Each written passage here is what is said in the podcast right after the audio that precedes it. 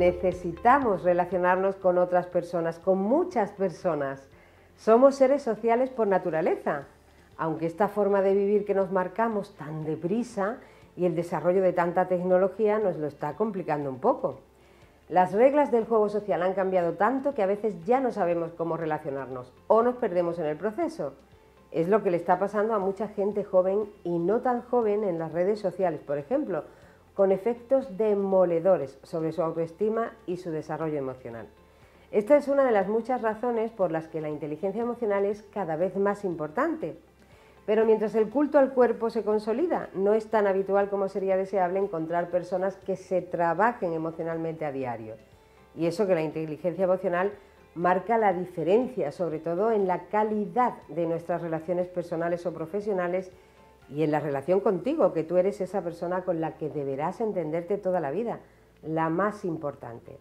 Así que hoy te propongo empezar por hacer una autoevaluación emocional. Es el primer paso indispensable para saber cómo y qué mejorar. ¿Te atreves? Venga, mírate de forma honesta y decide en qué grado se corresponden tus conductas con las que te voy a contar a continuación, porque son las que caracterizan a la gente emocionalmente muy inteligente. ¿Qué tal vas de autoconfianza?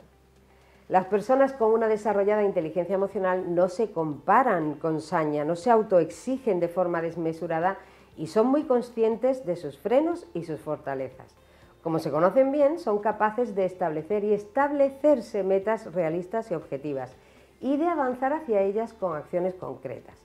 Son personas con seguridad en sí mismas y eso les da autoconfianza. Otra pregunta tus reacciones son proporcionadas, algo muy valioso que te da la inteligencia emocional es tiempo.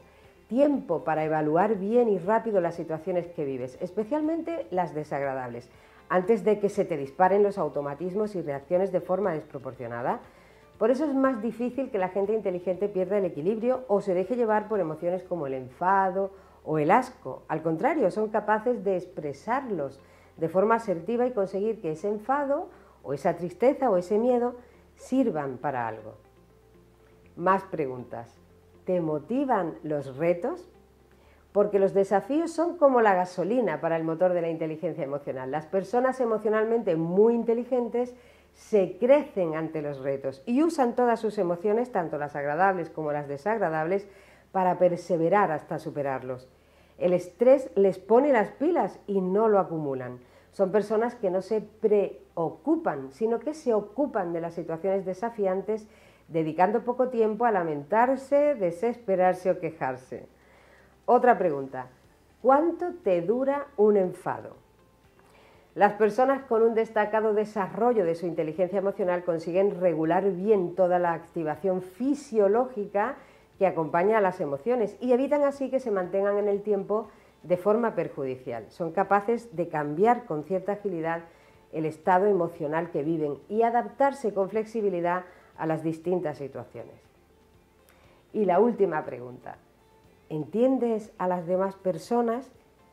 Si además eres capaz de percibir y comprender las emociones y sentimientos de las demás personas y de adaptarte a ellas para comunicarte de forma efectiva sin contagiarte, seguro que tienes bastante inteligencia emocional. Pero si también eres capaz de contagiar a la gente que te rodea tus propias habilidades emocionales, eso es una prueba indiscutible de que eres gente muy, pero que muy inteligente.